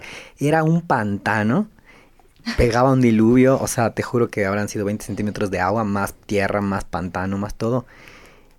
Y, pues, supongo que la productora o Wedding Planner en ese momento dijo, a ver, cogió un montón de gente que estaba obviamente uniformada por la boda y para que la gente, sobre todo las mujeres, no se arruinen los vestidos largos. Ajá, eh, no había, di tú, una silla, una cosa para que les puedan cargar. Entonces era, o sea, te subías en brazos y les cargaban y les llevaban hasta la se pasaban ellos con botas y les movían de un lado al otro. o sea, de loco. Nadie, ninguna de las mujeres con vestido largo se, se, le fregó el este. Fue increíble. Oye, ¿cómo haces con los ya, ya nos vamos a meter en anécdotas de bodas con furia, pero esta es la última. Yo, un, amigo tuvo una boda maravillosa y hermosa. Y todo estaba perfecto y de pronto se armó una puñetiza de esas de horror, que de hecho, por eso te la saco a colación, porque lamentablemente todo el mundo se acuerda de la broncota que se armó más allá de la boda. que, igual estuvo buena, pero, pero, o sea, unos dos por ahí en el baño, el uno le vio mal a la otra, la otra, mm. y, pero fue bronca, bronca. Bronca donde papás de los novios. Eh, Qué pero eres, Diego. Puñetiza. No estoy diciendo nada. No, no digo nombres. No he dicho nada. No sé de qué boda hablamos. ¿Sabes cuántos matrimonios yo ya hay? a esa boda. Ya estoy ahí. pero bueno, ¿cómo, ¿Cómo, ¿Cómo manejas esto? O sea, en este punto ya que botas bouncers, perros. Eh. Bueno. Gas. Te digo, ahora no te que puedo yo, o sea, yo tengo, ya hemos vivido varios de esos anécdotas y todo. Por ejemplo, en Villa Pietra, yo ahora tengo en mi equipo de, de gente bouncer de seguridad. Dos o sea, no es, no es, de guardita el cuidador, no, tengo dos Popeyes, exactamente, que son unos grandulones. Entonces, que si tengo alguno de estos problemas... Borrachín molestoso, para afuera. Exacto. Me reservo el derecho de admisión. Sí, y no, y de, de hecho, esto, alguna cosa que me impresionó también de estos manes, que por eso son el mismo que he contratado. Una vez había una chica en un evento corporativo, eh, me acuerdo que trajimos a los ilegales y toda la cosa, y entonces los ilegales se habían reído unas chicas eh, unas señoritas. Unas señoritas. Correcto. correctísimas. Unas amiguis. Unos amiguis. Y estos amiguis empezaron a bailar con los gerentes generales, sí, pero eh. mal plan. Zapapara para Oye, pero yo me impresioné, exacto, exacto, y me impresioné porque el, de seguridad que ahora trabajan en Villa Pietra, solo le cogió el hombro, le hizo una, le aplastó en el hombro alguna, alguna parte, no sé, de aquí, no sé, lo hizo así, y la, y la man se durmió. Y le llevaron a acostarse un ratito para que le pase, me imagino, la borrachera o lo que ah, porque estaba ahí chupi chupi. chupi, chupi. Yo necesito eso para mi hijo. Sí. o sea, Yo necesito creo que si la gente supiera eso sería... todo, todo. Claro, la gente si supiera eso, Ahí ha sido el botón de off. Claro, es como off, literal. Entonces yo decía, imagínate si uno supiera eso para la parte en general. Excelente. Peligroso. Peligroso. Excelente. Les dormirías cada rato, pero... En general, te digo, yo lo que he llevado 16 años pasando como, o sea, como wedding planner, como proveedora, eh, es justamente todas estas falencias que he visto a veces en ciertos eventos. Entonces, quiero, he tenido la, tengo toda la gente de seguridad adentro, eh, in-house se podría decir dentro del venue. Tenemos el tema de el área de catering que sea súper cómoda, no es que en carpas, en tierra, porque ha pasado que la gente por poco tiene que trabajar en tierra, en plásticos. Otra cosa que también a veces muchos lugares por poco no, no dan ni baños para la gente que trabaja ahí durante cinco días y los, ah, manes tienen que hacer por poco yoga mental. O sea, eh, literal. Entonces, realmente en el lugar yo creo que hemos dado toda la comodidad para los proveedores. Para los productores hemos creado inclusive un área de oficinas para que mientras estén en el evento estén antes ningún sitio así, ¿no? No creo. Pero yo he querido crear esa comodidad, porque a mí no me parece justo que los eventistas que trabajamos noche y día tengamos que pasar frío, tenemos que pasar tantos, tantas falencias en muchos lugares, tenemos que por poco, no, como te digo, o sea, no hay ni las comodidades. Entonces aquí le he puesto hasta oficinas con microondas, cafeteras, si te quieren calentar un cafecito, se calientan mientras están trabajando los, los wedding planners, los productores. Y lo mismo... Porque eso regresa. Exacto. y la gente se siente cómoda porque me dice, gracias por pensar en mí. Los, los camiones llegan directo al lugar, tienen una zona de descarga, no tienes que caminar, o sea, distancias enormes para llegar al lugar. Solamente literalmente sacas del camión y, te, y Bajas la rampa y estás a, la altura, como logística normal. Entonces, todo lo que yo he visto durante 16 años he tratado que sea en un solo lugar. Dar esa comodidad no solamente a los proveedores, a los invitados también, justamente lo que me decías de que se meten en lodo, le pongo yo pisadas de piedra para que la gente pueda caminar por la parte del césped para llegar al lugar. Entonces, no va a pasar eso que tienes mm. que llevarla marcado. Ah el borrachito le llevamos ya a la hostería a dormir. Claro, directo a Directo, mentira, no, pero... A la piscina. Pero no, generalmente, o sea, tratamos, tenemos esa gente de seguridad, inclusive que me ayuda a la parte, hemos tratado también de empezar eh, en toda la parte de discapacidad, también que muchas personas no pueden ingresar y tenemos, o sea, hay que pensar en absolutamente pero, todo. a pesar de tener todo este tipo de cosas pensadas, eso también te permite tener un mejor costo final para tu cliente. O sea, tienes un, vas a poder tener, si no arriendas todos los sitios y no tienes que transportar todo lo que estás diciendo en este rato, vas a tener mejores costos a mediano plazo. O sea, porque vas a poder hundir ciertas cosas que hoy le invertiste, ¿no? Claro. El, único reto que le veo ahí, y que me, o sea, me encanta lo que estás haciendo, me parece brutal, es cómo mantenerlo vivo siempre y distinto. O sea, para que nadie diga, uy, no, es que, no, ese sitio ya hace cinco años es lo mismo. Exacto. Pero yo creo que es más un tema de decoración, de formas, de configuraciones, de alturas, ¿no? Exacto. Y lo que yo eso es lo que justamente tengo que, ver. Nosotros lo que queremos también hacer un equipo de diseñadores. Para que el diseño no solo salga de una sola cabeza. No va a entrar, no van a entrar decoradores por el momento de otras empresas, pero sí vamos a tener un grupo de diseñadores in-house para que, todo el tiempo haya distintas cabezas que diseñen más onda loca, más onda moderna, más la onda, qué sé yo, rústica. Y obviamente yo generalmente he tratado de, diseñar todo el tiempo algo diferente para cada evento. Eso es lo que he venido haciendo 16 años, pero también necesito otras cabezas que pongan este aire fresco al diseño. Y también justamente quiero, quería, o sea, estoy buscando obviamente diseñadores de interiores para que inclusive muebles, diseñemos muebles nuevos, lámparas nuevas, cosas que, que cada vez transformen al, al Y luego lo vendes, ¿no? O sea, lo mantienes un par de años y luego lo vendes y con esa, misma plata la haces girar. Y también, obviamente, o sea, el lugar no solamente es para, o sea, ahora estamos con muchísimos corporativos. De hecho, lo que les encanta, ahora que pueden hasta meter los autos adentro, que eso es increíble. Para lanzamientos. Para lanzamientos de auto. Entonces, justamente ya hemos metido otras veces los autos adentro. Eh, entonces puedes crear lo que quieras. He hecho la estructura súper fuerte para que si quieres que alguien se cuelgue del techo y, se lance y haga alguna acrobacia, y todo, pues eh, tienes esa estructura fuerte. Pero bueno, yo igual voy a seguir decorando en todo lado. No es que me, limito solamente a Villa Pietra. Yo sigo trabajando en todos los lugares, eh, igual en otras ciudades. Pero sí es una comodidad poder trabajar en mi mismo lugar, sin duda. Y, poder crear y ver todas las, las oportunidades, ventajas para seguir estructurando y creando cosas diferentes. Sin duda. Oye, ¿cuál, cuál es el evento más pequeño pero significativo que has organizado? Mi cumpleaños, dice. sí, hice recién. ¿El, tuyo? No, el mío, el mío viene el 31 de octubre, por favor. Correcto. Por si Está de conversar, ajá. 39 de octubre. 31 de octubre. Chuta, con razón. No, con, con, razón, no, no me sale en el Face. No me sale en el Facebook de cumpleaños. eh, o sea, pequeños, más que todo, para, bueno, sí, son especiales obviamente los que son más allegados, pero yo creo que para nosotros no hay límite, o sea, o sea no, no, tenemos un tema de que, ay, el, si no es de este presupuesto, no hacemos, no hacemos nada. Eh, de, de, hecho, tuve una, unos novios que, que eran así, motos, o sea, hacían motos y carreras y todo, y querían eh, que el DJ salga de un carro y, mm. que, y que sea sin techos y que la comida sea pizza, ¿me entiendes? Entonces... Entonces sale de todo lo que venías haciendo, claro. Claro, entonces no es que yo diseño de tal manera y, y esa es mi única... No, no, es realmente a mí me encanta si el cliente me... Ah, una vez querían unos novios hacer una boda tipo circo, lo hicimos. Ah. De hecho, bueno, claro que el man quería un, hasta por poco que traiga el elefante, y eso le digo un poco difícil que traiga el elefante, pero ya, déjame Pero payasos hay full. Exacto. Payasos hay de los dos lados de la familia. Exacto. Como full. Eh, conozco. pero realmente, como que te digo, para mí nunca ha habido un tema de que no, no puedo, más bien claro que todo el mundo luego sufre porque digo, ofrecí esto. Entonces, igual en los eventos de, que, hacía, por ejemplo, del ministerio y de gobierno, por ejemplo, me acuerdo que hicimos un evento de 11.000 personas, hicimos el mote con chicharrón más grande del mundo y, y, hicimos una mega olla y hacíamos para 11.000, bueno, para 11.000 personas y era una locura.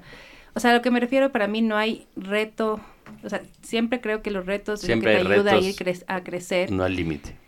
Exactamente, yo creo que soñar, crear, o sea, te digo, yo en la noche a veces me levanto en la madrugada y empiezo a diseñar y crear y empiezo a escribir, así por si acaso me olvide. Oh, sí, sí, sí, uno amanece y ya no se acuerda. Exacto, entonces yo creo que no debe haber límite en, en, la en la creatividad y el diseño y eso es lo lindo de que es como un artista que hace una obra de arte.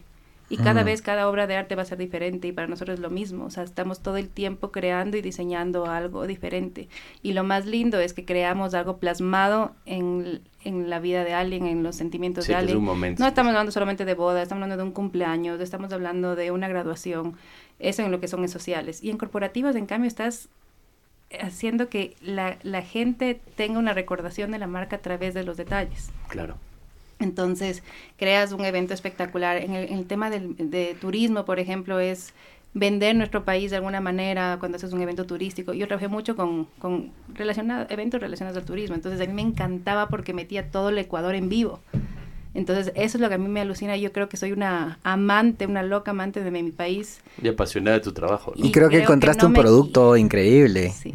Creo que encontraste un producto turístico y como de, y de evento también gastronómico. O sea, tiene un cuatro en uno. Es una fusión de lo que le gusta con el país y hace turismo. De hecho, el próximo año quiero hacer un, vamos a hacer un evento eh, que va a ser la inauguración de nuestro lugar, porque no quería hacer que que ya esté totalmente listo. Al que vamos a estar invitados como, como, Anoten la fecha. Open Box, por favor. 39 de octubre. la fecha, 31 de octubre. 31 de octubre de este Ahí les espero.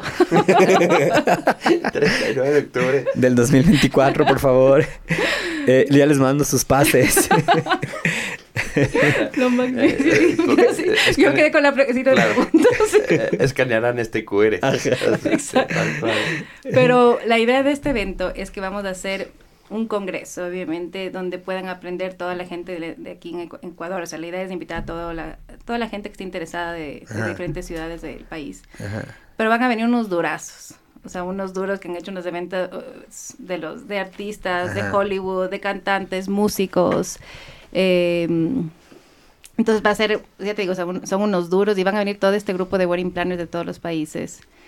Y la idea de eso es que se enseñe a producir un evento con todo, o sea, es un evento pero a nivel... 360, o sea, desde la concepción... Pero eventos que realmente esta gente dedicada a hacer eventos, pero realmente producciones enormes. O sea, ellos, por ejemplo, dos de, dos de las que vienen, por ejemplo, tienen empresas en Nueva York, en Europa, o sea, tienen en, en Londres, tienen en Madrid, Barcelona, entonces tienen, ellos tienen varias empresas. ¿Cuándo es que es la fecha? A mí sí me interesa. A mí también. Marzo, ya le voy a poner. Ahora de ley les digo, ¿no? Y de ley quiero que estén ahí, de verdad, porque ¿cuál es la idea de esto? Es digo que ahora que estoy aprendiendo a hacer eventos, por favor, esto es una sería una maestría. Quiero hacer más, o sea, quiero hacer mucho más de esto. Me estoy dando este como marzo para hacer una omega Bien. Quiero hacer un libro de, los, de lo que es el talento del Ecuador y, que la gente que viene de afuera, porque lo que quiero es que todos los wedding planners de afuera me promocionen este evento afuera también. Entonces, que vengan gente de todos los países eh, y conozcan nuestro país.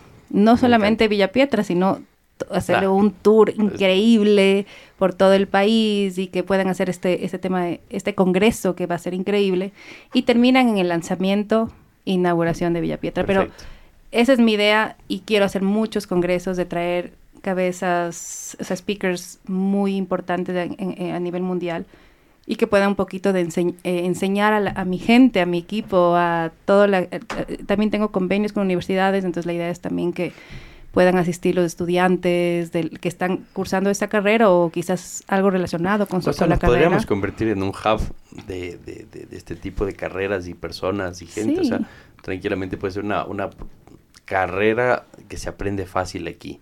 Exacto, y es una carrera linda, o sea, la industria de los eventos es increíble, o sea, es mucho. Ahora inclusive hay la nueva carrera que es de Sport Ajá, eh, como que. Management. Ajá, Sport Management, ni sé cuánto. Que también, Argentina o No, o sea, es otra carrera. Por ejemplo, mi hijo no quiere estudiar nada de lo que.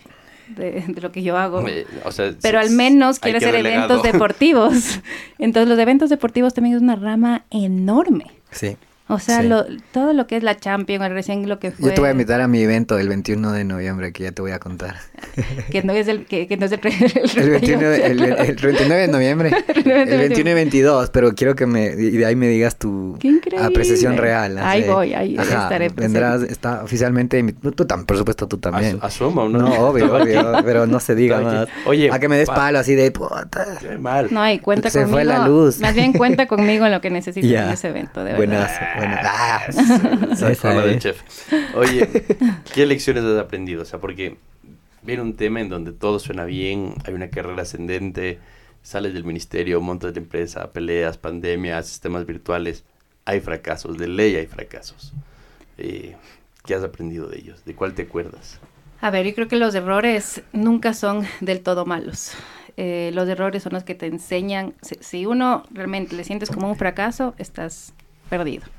Si tú le tomas este error que cometiste y aprendes de él y le das la vuelta y buscas cómo, cómo la próxima vez hacerlo mejor. O sea, errores. Toda la gente de la industria y los más grandes que tú le ves, eh, que, que, yo inclusive han sido los que me han enseñado y han hecho que ame esta industria, todos hemos cometido errores. Los más grandes empresarios en el mundo han cometido errores. Lo importante es cómo coges ese error aprendes de él y más bien le sacas provecho y haces 10 veces mejor y demuestras que tú puedes hacer algo mucho más. Entonces, para mí, todos los errores, te digo, he tenido, por ejemplo, nosotros construimos, somos como de alguna manera eh, arquitectos, porque al, final en un evento, a veces nos ha tocado hacer eh, construcción y tienes que estar inclusive con seguridad industrial, porque si esa estructura gigante que pesa enorme se me cae encima de la gente, imagínate. Entonces tú cada vez tienes que aprender. Nunca, gracias a Dios, nunca he tenido un tema que me ha pasado eh, muy difícil de superar. Realmente son errores mínimos que, aprendes todo el tiempo. Pero más bien yo considero que cada vez aprendo algo nuevo. Para mí, cada evento es un reto y siempre así tenga 17 años y, así vaya 25 años, yo creo que todo aprendemos cada vez algo. Y, para mí, yo creo que si uno, como le digo, le da la vuelta a ese, de, a ese error sin decir fracasé, porque realmente para mí nunca es un fracaso, eh, lo transformas y lo haces algo, algo importante y es lo que ahora, gracias a Dios, después de tanto tiempo, la mayoría de, o sea, te puedo decir que casi el, 98% de nuestros eventos trata de, trato de que sean perfectos. Perfecto. Pero habrá, pero no existe la palabra perfecto. Oye, ¿y la gente? ¿Cuánta gente empezó contigo? O sea, ¿tienes gente que te ha aguantado los 16 años? ¿Tienes empleados de 10 años? Sí, tengo de 10 años. Bueno, en pandemia me tocó sacar algunos por el tema de... Pero la mayoría volvieron. Em, o sea, la verdad, yo creo que comencé, yo te digo, si, ¿cómo comencé? Comencé mi mamá y yo. Eh, sé cuántos años llevo porque mi hijo nació en esa, en esa fecha. Y justo yo, bueno, estaba recién casada, mi esposo eh, había hecho una empresa con un grupo de socios. Esa empresa quebró dos semanas antes de que nazca mi bebé. Entonces, literalmente, cuando nació mi, hijo eh, mayor, básicamente empezó, empezó Fialo Eventi, porque dos meses después yo tenía que estar buscando la manera, obviamente, de, crear una empresa en donde pueda hacer que entre algo a, nuestra casa y, tenía mi, mi, hijo y obviamente mi esposo también estaba ahí por todo lado buscando eh, cómo salir cómo salir claro porque al final él, cerró la empresa estaba liquidando una empresa y, y, tenía que enseguida empezar con otra Entonces, es durísimo no y, literalmente yo no tenía nada. mi papá me acuerdo que me regaló 40 sillas Tiffany. Con eso comenzamos. Mm, mm. Y todo lo que iba entrando, íbamos ahorrando, invertíamos, invertíamos, dejamos un poquito para que para poder vivir, como quien dice, y, y cada, o sea, por eso regresar el tiempo y, y, y, ver cómo empecé. ¿Cuál fue el Porque literalmente hasta tú me veías, me da risa, teníamos una, mi primer evento fue una boda igual. Eh, una novia que confió, es una, una diseñadora muy importante ahora, y, y, ella confió en mí, me acuerdo que mi bebé era dos meses. Y, hasta ahora yo le digo, ahora me pidió su segunda boda, o sea, el segundo matrimonio, después de 17 años. Y, me encantó porque digo, tú fuiste la primera persona que me confió su boda, a pesar que no tenía nada, porque ni siquiera había el, bien el Pinterest, entonces unas fotos pixeladas, no tenía ni qué mostrar. Eh, mi bebé lloraba, le digo, puedo irle a darle, lactar un ratito y ya vuelvo. O sea, imagínate, yo decía, ¿cómo confiaste en mí con claro, qué prueba de fe de Qué prueba de fe. y le hizo una boda le hizo una promoción dos por uno, ¿verdad? O sea, le dijo, la primer cliente dos por uno. Entonces, 17 años más tarde. Ah, ahorita va el segundo Ahora va la siguiente boda. Ah. no, pero al final te digo, le hizo una boda espectacular. Ella se acuerda hasta ahora de su boda, que fue muy linda.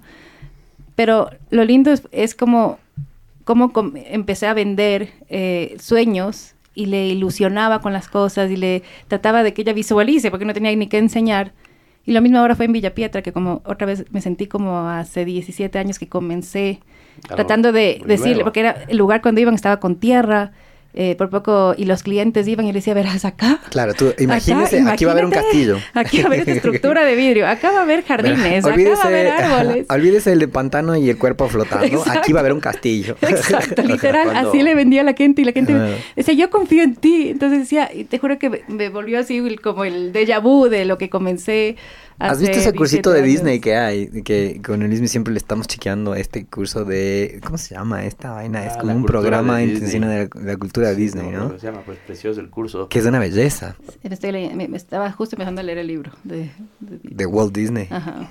Bueno, este es como un, este hacen como una inmersión en la, en la cultura y filosofía de, de, servicio, de, servicio de Disney, o sea, te lo dejo por ahí. ajá, es, es un poco... la magia. Claro, los manes tienen el castillo, pero, pero finalmente eh, también te crean esta ilusión de todo. Todo lo que está pasando es medio mágico. la estructura de cristal. Aquí pones, exacto, tienes una estructura de cristal que puede ser un castillo moderno. Pero, pero en verdad es que te, si tú veías cómo estaba al inicio, era tierra y lodo y encima más llovía y el, te, provoca la, la, otra se hundía el zapato. Yo, ah, aquí, justo donde se te hundía el zapato. Vamos a poner una piedra vamos a poner... para que no se vuelva a hundir. Para que no te vuelvas a hundir pero de verdad les vendía así. Hace, como empecé a vender pero yo creo que es un tema de ilusión, ¿no? o sea, la forma y la seguridad. Yo tenía un entrenador de tenis eh, con el que viajamos bastante por temas de deporte y un día fuimos a Esmeraldas. Me dice, acompáñame a ver un proyecto acá que quieren que construyamos unas canchas. Entonces fuimos a un proyecto en Same. Y llegamos, y estaba el dueño del proyecto y con machete en mano entró y me dijo, y dijo, Bran, acá, son, acá tienen que ser las canchas. Entonces el carro llegó a pasar hasta un cierto punto. Y el tipo se baja con el, con el machete en mano y empieza a, esa hierba alta, ¿no? De, mm, de, la costa. Y dice, aquí tenemos que poner dos canchas. Y al fondo va el hotel. Hoy es Casablanca. No te puedo no, creer. Entonces le veías al man con tanta energía, ¿no? y él no recibió y cortaba absolutamente todo y ella dice, lo, lo importante para él era la piscina, la cancha de tenis y el hotel. Y, mira lo que es ahora Casablanca, claro. Y es un monstruo, ¿no? Es un monstruo, es, enorme. una, ciudad, una ciudad. Una ciudad, en una ciudad. Pero, pero empezó así, entonces como, aquí voy a poner una piedra octogonal. No lo teníamos visto, pero gracias a tu zapato. ya tenemos visto. Ahora tenemos. Y entiendo que él trató de hacer lo mismo en playas. Y la primera Casa Blanca. tema cultural Supongo. Súper heavy, ajá. Ajá. Ahí tuve la visión ahí, después lo llevo allá. Total. Como, yo creo que ya terminando, para no quitarte más tiempo, la parte empresarial y la parte madre y la parte esposa, ¿cómo divides el tiempo? ¿Hay, ¿Hay forma de dividirlo? O... A ver, los que dicen que uno puede ser la mejor mamá del mundo y la mejor empresaria al mismo tiempo, realmente es una utopía. O sea, para mí, yo creo que trato de ser lo mejor posible, la mejor madre posible y la mejor empresaria posible. Pero no puedo decir que soy perfecta en ninguna de las dos. Porque de alguna manera sí hay falencias, trato de estar en todo en la, vida de mis hijos, no faltar a, a, los, a los, eventos importantes de ellos, estar, eh, escucharles siempre que les pasa algo.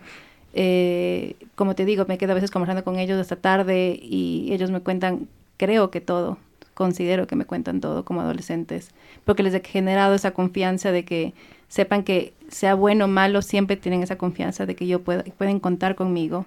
Uh -huh. eh, pero sí me falta tiempo en ambas. O sea, no te voy a negar, el tiempo es una parte que no puedes comprar ni nada y quisiera tener más tiempo para ellos. Estoy luchando, obviamente, y sembrando para que quizás poder tener más tiempo, pero sigo creciendo y construyendo este tipo de cosas, pero sí te puedo decir que como madre he tratado de estar en básicamente lo, lo más importante de la vida de mis hijos. Y yo antes me culpaba mucho, de hecho, hasta lloraba y me acuerdo que se me iban las lágrimas cuando iba con el psicólogo del colegio. Nunca me llamaron porque mi, mis hijos siempre fueron buenos. Buenos, o sea, nunca me hicieron ninguna de que, ay, tu hijo hizo esto, nada. Pero cuando nos, tocaba, nos entregaban las libretas, eh, yo siempre se me iban las lágrimas y decía, es que me da pena porque no puedo estar al 100% con mis hijos. Y me decía, y me quedó muy, muy, o sea, fue muy lindo porque una vez la psicóloga me dijo, tú déjate de culpar uh -huh. porque no eres la primera ni la, ni la última mamá que trabaja y que no tiene el 100% el tiempo, de, y no significa que porque no tienes las 24 horas del día con tus hijos es que vas a ser mala madre. Siempre. Hay mamás claro. que no trabajan y que realmente sus hijos son un, un problema. Tus hijos son súper buenos estudiantes y lo más lindo es que tus hijos, cada vez que pueden, hablan de ti. De, de, la admiración que tienen hacia ti mm, como mujer, como empresaria. De hecho, dicen, es que mi mamá hace esto, es que mi mamá hace el otro, y eso, eso desde chiquitos cuenta que el colegio. Entonces, Tema de admiración. Entonces, y así fueran malos estudiantes, también, la historia no cambiaría. exacto, exacto. o sea, Pero... Digamos que no se hace perfecto, porque ya vemos... Mis son un desastre. Ya vemos que les están no, calificando brutos. mal. Es que Nosotros... yo no fui buen estudiante, y eso quiere decir que correcto, por eso no voy a ser una buena correcto. empresaria. ¿Qué es no ser una buena estudiante? En ¿Bajo, qué, ¿Bajo qué estándar? O sea, ¿Cuál fue el promedio? O sea, era 17, 17, nunca fui de un 20. Eso es bueno. Mis hijos son de 9.5. En los pinos 17 9, era bueno. Yo también era de 17 y también me considero bueno. Pero, pero en cambio, yo creo que soy, o sea, siempre he sido, me ha gustado ser empresaria y tener mi propio, porque yo te digo, a veces, y no juzgo. Es emprendedora, me... luego empresaria. Exacto. Ajá. Pero hay, hay, una cosa también, o sea, no es que sea fácil ser empresaria y emprendedora, porque uno cree que porque uno es empresario, emprendedor, tiene, eres dueño de tu tiempo y no es verdad. El, eres el menos dueño de tu tiempo. Eres menos ajá, dueño de, de tu, tu, tiempo, tiempo porque de, la gente que trabaja para ti o que tiene un horario, pero tú no tienes un horario, tratas de darte tu horario. Y hay que pagar al 30. Exacto, y hay que pagar el 30 y tienes que motivarles y tienes... Pero uno sabe y las, que... Odias las vacaciones. bueno, eso sí me encanta. Ama las vacaciones. Los, los feriados. Sí. Ah, eso sí. Ajá. Entonces, para mí... Hay ese conflicto. O sea, yo trato de verdad de, de, de hacerlo. Y yo lo que sí considero, nunca me ha gustado, o sea, nunca he sido de las personas que me interesa tener, trabajar por la plata, ¿me entiendes? A mí lo que me interesa es que mis hijos puedan tener lo relativamente normal, que puedan ser niños felices. Siempre le he dicho, ni siquiera me interesa que seas el mejor de la clase, y siempre les he dicho eso a los dos. Uh -huh. O sea, si tú puedes ser bueno, te juro, me haces muy feliz, pero realmente lo que me interesa es que seas un niño feliz, que seas un niño seguro. Eso para mí es lo que te va a servir en la vida. Uh -huh. Y por ejemplo, para mí, no te digo, no me interesa ni siquiera, o sea, yo no soy de esas que, las que me interesan, ni si la, la, cartera Louis Vuitton, ni nada, no, nunca he sido de eso de marcas, ni me interesa nada de, de enriquecerme con, con el carro una, del año y ese carro viejito. Con una Lucho Vuitton estás, Esa Luchi, esa tengo sí. exacto. una lucha, un, un, el Lucho, el, tengo un Lucho Vuitton. Pero a mí sí me interesa, por ejemplo, invertir todo lo que pueda yo ganar en viajar con mis hijos, por ejemplo. Eso para mí es riqueza. O sea, tengo... abre del mundo. Exacto, salir los cuatro a cualquier parte del mundo, eh, es, es, algo que nadie te quita. Inclusive la pandemia te enseña eso. O sea, tú, o sea, ¿cuánta gente falleció en, durante esa época? Y realmente no te sirve de nada tener tanta cosa porque no te entierran con todas esas cosas, te entierran con los momentos. Entonces, para mí los momentos vividos nadie te quita. Yo por eso hoy día me voy a ir a verme con mis amigos. A Cartagena. Me has motivado. Ahora, sí me voy a Cartagena. ahora sí me voy a Medellín. Cuando he cambiado de opinión. ya no me voy a Cartagena, voy a Medellín. me has motivado. Está cerquita. ¿Qué, qué, qué, podcast tan productivo. Oye, este, normalmente le hacemos esta pregunta. Han venido, yo creo que casi igual número de de mujeres que de hombres al set. Y siempre al hombre le decimos cuál es el rol de tu pareja. Pero a las mujeres nunca les preguntamos cuál es el rol de tu pareja. Y tú trabajas todos los fines de semana y estás súper expuesta. O sea, ¿cuál es el rol de mi buen amigo Andrés? bueno, pues mi esposo también trabaja en los eventos, ¿no? Entonces también manejamos, trabaja en la misma industria. Él trabaja en los eventos corporativos. Pero lo bueno de él, al ser eventos corporativos, no hay sábados. La, mayoría de los eventos se desarrollan entre semana. Martes, miércoles, jueves. Exacto. Y en cambio para mí son los fines de semana. Yo creo que para mí él sí ha sido un apoyo enorme porque eh, es totalmente dos negocios, el, el, negocio de la industria de los eventos corporativos y la industria de los eventos sociales. Pero él, por ejemplo, ha sido un apoyo con mis hijos enorme. O sea, él siempre me ha apoyado a, que estén ellos, por ejemplo, si no, mis, hijos no hubieran hecho casi nada en su vida de, mi hija hace equitación, por ejemplo, mi hijo es súper deportista, eh, gracias a Dios porque su mamá es cero deportista. o sea, no di el ejemplo.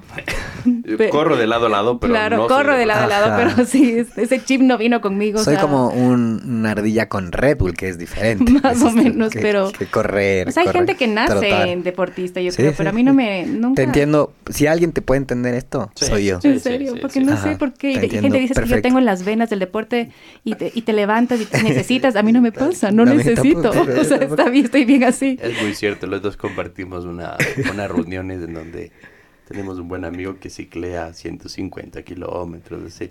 Y él llega y dice, bueno, el otro día les quiero contar que salía y me troté un kilómetro. me di una vuelta al, al, conjunto. 2K. sí. sí. yo también tengo el mismo problema. Sí, de verdad. Yo soy de la filosofía que mientras menos le maltratas al cuerpo, más te dura toda la vida. Ah, ves, yo ah, me voy a anotar ese, Porque así no me siento mal. no sé qué dirá el médico, pero yo creo que es por ahí. También es un tema de mindset. Que hay que devolver el cuerpito hecho miércoles. Ajá, sí. sí. No, bueno, pero sí, yo, sí. De hecho, Nadia, una vez puse, me acuerdo una historia, y en pandemia, porque todo el mundo empezó a hacer fit en pandemia, ¿se acuerdan? Ah, que todo el mundo sacaba los videos así, haciendo malabares. Y dije, Dios mío, creo que es el momento de que yo sea fit. y intenté. Y traje a los mejores speakers de fitness. intenté, de verdad. Y organizé un evento con Primero en la, en la, corredora, ¿no? Así, entonces yo veía que las chicas en la corredora se ponían los audífonos y todo. Divinas, así, sudaban casi nada. Sí. Entonces digo, yo voy a ser igualita. Entonces, claro, empiezo así por la música y todo. Y... Expectativa, realidad. Expectativa, realidad, literal. Entonces mi hijo estaba en Zoom con la computadora pegada a la caminadora. Y, y, nada, pues yo veía así, me visualizaba. Entonces empiezo a cerrar los ojos porque estaba oyendo música y nada, pues pierdo el equilibrio. No saben, una caída, rodaba en la...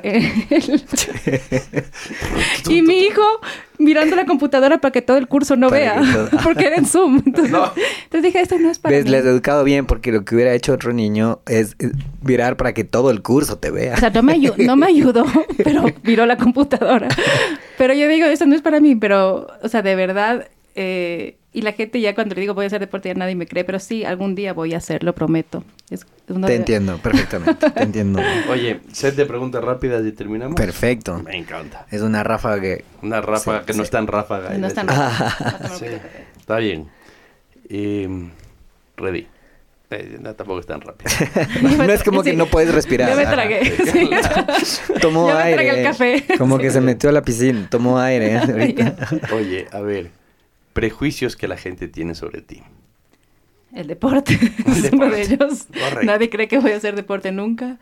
Eh, a ver, yo en el colegio, o sea, de hecho era la despiste, ¿no? Esa era despistada y, y creo que, quizás alguna algunas personas puedan tener prejuicios por cómo era en el pasado. No digo que ya, pucha, de hecho de familia somos todos despistados. Digamos la uh que nos casa, que va, es súper despistado.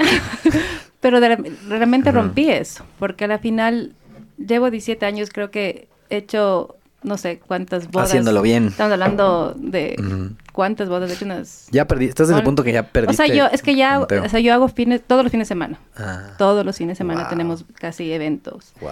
Y ahora, gracias a Dios, Villapieta tiene ya 45 eventos que para comenzar es súper bueno. súper. bueno. Wow. Y yo tenía mucho miedo, pero la gente, he roto ese esquema de lo que la gente quizás en el pasado pudo pensar de mí. Porque realmente he logrado, o sea, imagínate, yo trabajo casi día y noche a veces y me da pena, o sea, no es que quiero decir que soy workaholic, pero trabajo muchas veces, me quemo las pestañas para que todo esté perfecto precisamente porque soy despistada, he sido despistada y tenía esa parte, trato de inclusive reforzar más y fortalecer más. Entonces escribo todo, escribo todo, eh, o sea, si, por ejemplo, inclusive escribo a gente en el WhatsApp a, la madrugada, a veces me contesta. Yo contestaría. Exacto, porque no quiero que se me pase nada. Y ahora imagínate, estoy con hostería, estoy con el tema de, de venue, entonces trato de pensar que todo tenga el hotel, que tenga el, que tenga botella de vino, que tenga, hasta en eso me estoy preocupando de todos los detalles. Entonces son cien mil cosas de mi cabeza. Entonces creo que ese es un prejuicio que la gente pudo haber tenido, pero de alguna manera con mi trabajo y con todo lo que he hecho en mi, en mi vida creo que he demostrado que, que realmente nada te limita, o sea, que, que si alguien te puso alguna etiqueta, no te dice quién eres en el futuro. Por eso te decía yo que, que tampoco es que uno, los hijos tienen que ser los mejores alumnos, los más matones del curso, porque eso no prueba nada. ya, está, ya está dicho que no prueba nada. De hecho, tú con esto no quiero decir que eras la más vaga, porque claramente tenías 17, pero por ahí que, que has sido despistada bajo los estándares de esa época en los pinos, tampoco es para matarse, ¿no? Oye. Pero sí he sido una luchadora incansable. Te entiendo. Entonces muchas personas quizás no no saben lo que es luchar. ahora lo ves. hasta que te duele el pelo. O sea, literalmente hay veces que he trabajado tanto que te duele hasta el pelo. O sea, eso creo que a nadie le pasa, pero de verdad. Cosas que poca gente sabe de ti. Eso. Que te duele el pelo. que me duele el pelo. Me, duele el pelo. me duele el pelo. Es un nuevo dolor. Los dolores del 2020. Ante el dolor del pelo, tome. que la gente no sabe de mí. Tomo pelón. Bueno, la verdad que yo soy una persona bastante o sea, auténtica, no miento, no, no trato de tapar nada de mí, de hecho si tengo que decir algo lo digo. Entonces no sé si mucha gente no sabe, es que no soy deportista, que soy en esa parte de lo mío, capaz también, que no sé cocinar bien, eso también es otra cosa. Eh, sí de que decoro bonito, pero no, no cocino muy bien. Pero realmente trato de que la gente me conozca tal cual soy. Entonces yo creo que si la gente me conoce, todas las personas que, que han tenido el chance de conocerme, creo que saben cómo soy realmente. O sea, no, yo no soy sin tapujos. Excelente. ¿Qué te hace reír? ¿Qué me hace reír? Eh, no mentira, cuando, cuando se cae alguien, no mentira cuando, ¿Quién se cae? no mentira cuando alguien tiene un papel. Eres de, lo, eres de lo que ves los videos donde la gente se cae y cuando alguien se le entierra el taco en el lodo. Exacto, cuando se le entierra. O sea, la verdad que yo creo que la risa es el mejor maquillaje de cualquier mujer. Entonces, realmente, a mí sí me encanta reírme, me encanta eh, conversar, matarme de la risa con mis amigos, con mi familia me encanta crear momentos. Soy de las que, aparte de que hago eventos, me encanta hacer eventos propios solamente para compartir momentos con mi familia y amigos. Y me encanta eso, tomarme un vinito, matarme de la risa, eh, comer rico con, con, mis amigos y familia. Creo que para mí eso es la mejor satisfacción de mi vida de, mm. después de tanto trabajo. Creo que lo más rico es eso, ¿no? O sea, reírse, compartir con amigos, amigos que son casi familia también. Entonces, eso para mí es súper bonito. ¿Algún secreto para mantenerte positivo siempre? ¿Algún secreto para mantenerme positiva? La verdad es que vivo con negativos. Así. ¿Ah, y es muy duro. es muy duro. Eh, porque de verdad tengo personas que son muy negativas, no voy a decir nombres, pero ah, siempre hay. ocho pulseras rojas. Exacto, sí, por favor. pero. Es verdad. Ah, no, bueno, bonita. Pero trato, o sea en mi negocio, la, la verdad, si, si, tú te mantienes positivo, eso te va a ayudar a realmente reaccionar. Porque el negativismo te bloquea. Entonces, inclusive, no, no, quiere decir que si tengo un tema de que sea difícil, siempre, todas las semanas creo que es, estoy con las justas, corriendo para llegar al evento con todo, eh, en todo, en mi vida en general, corriendo para mis hijos, ahora que le estoy organizando, ayudando a organizar el paseo de mi hijo, me quedo en la madrugada para que de alguna manera estar en todo, ¿no? no nunca has presidido el curso de tus hijos. ¿Cómo? Nunca has presidido el curso. Sí, pero ya no, o sea, ya, me, ya, mis papás me dijeron, por Dios, hijita, cálmate, tranquilízate, por Dios, o sea, ya... Esto no te lleva De hecho, si, si, yo votaba que soy presidenta, mi, mi, mamá cogía y decía, se creyeron, mi hija no va a ser presidenta, por favor, o sea, no. Pero sí apoyo y sí ayudo, trato de ayudar lo que más pueda, trato de estar, como te digo, en todo. O sea, yo, yo sí considero que uno trata de ser lo mejor en su, en su mejor versión siempre, para mí. Si fueras un producto, ¿qué diría tu empaque? un producto, ay, sí. ¿Ah? Buena. un producto, yo creo que soy una guerrera, guerrera. No sé qué le pondría a mi producto, pero... Guerrera al 80%. 100% eh, guerrera. O podría ser un, el producto es un maquillaje y se llama sonrisitas.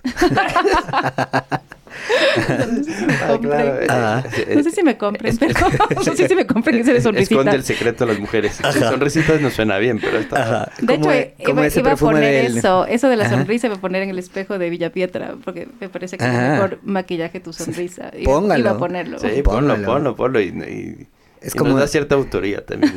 Sí, gracias a. Bye. Es como esa colonia que, dicen. esa colonia del.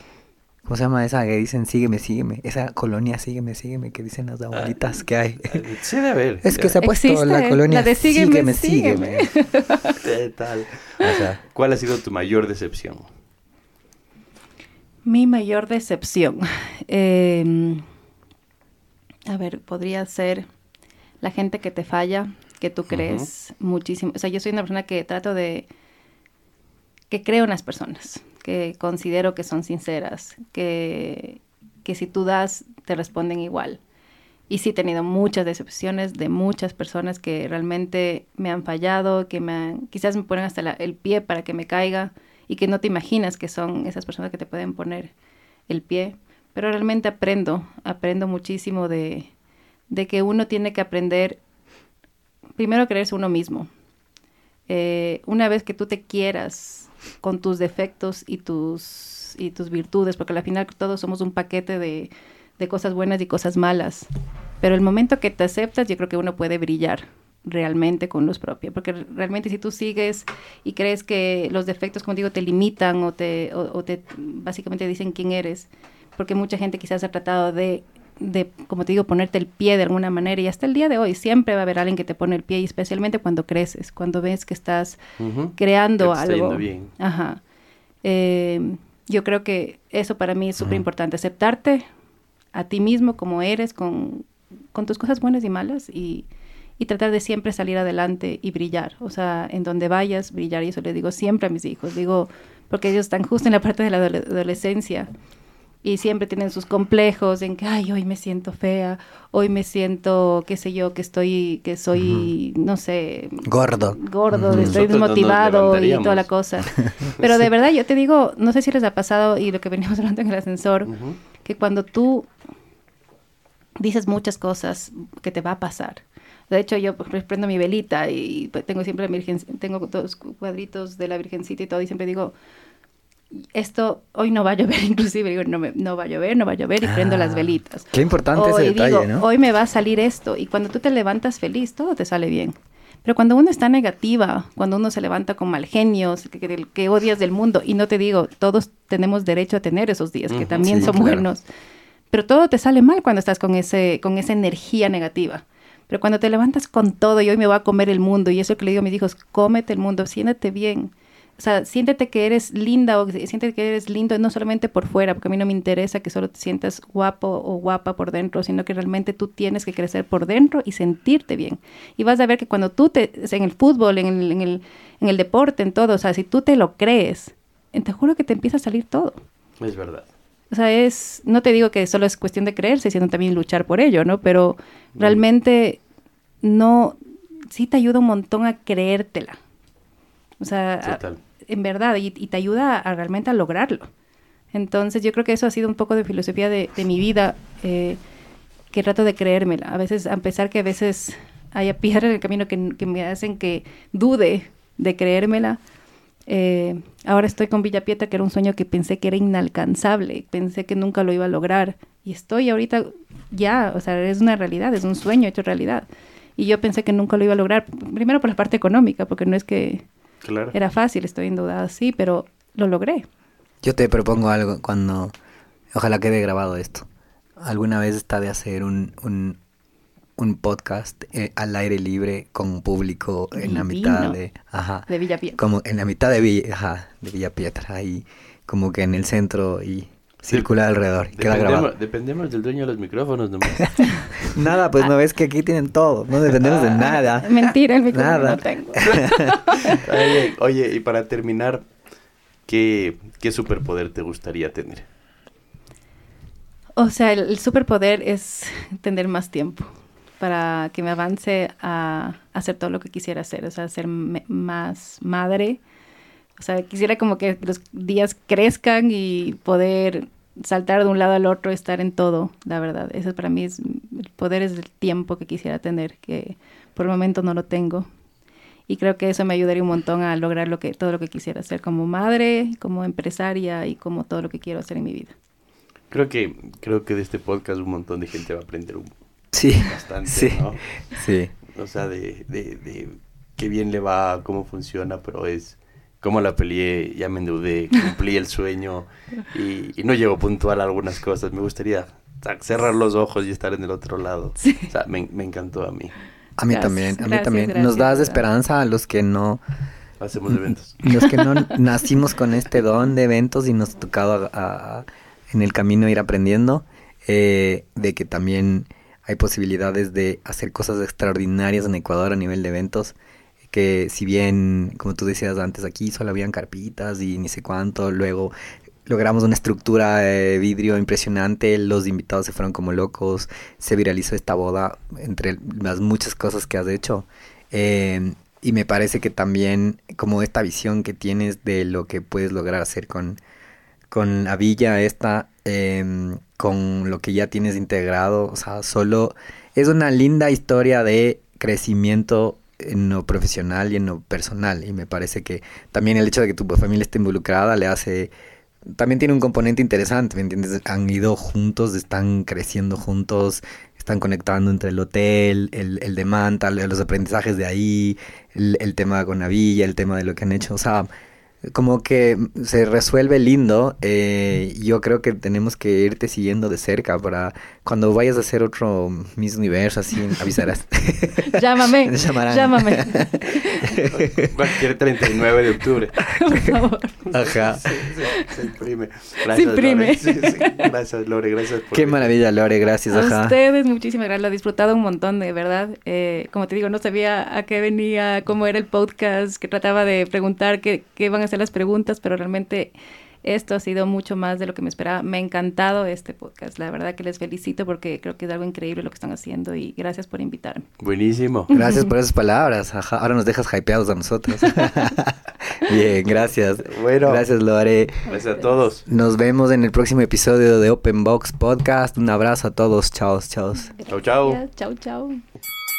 Openbox llega gracias al auspicio de Walker Brand, primera consultora digital con 13 años de experiencia. Si quieres construir estrategias y acciones tácticas a tus metas y modelos de negocio, llama a Walker Brand. Tuautoencasa.com. Compra tu auto 0 kilómetros en línea, con la mejor oferta sin salir de casa. Experimental. Una célula enfocada a la innovación y medios digitales. Entrepreneurs Organization, una red global conformada por fundadores y constructores de empresas que ayuda a alcanzar el máximo potencial en los negocios y en la vida personal. Y bueno amigos, eso es todo por hoy. Recuerden que en el ring de los negocios puedes perder un round, pero la pelea continúa. Nos vemos en el próximo capítulo.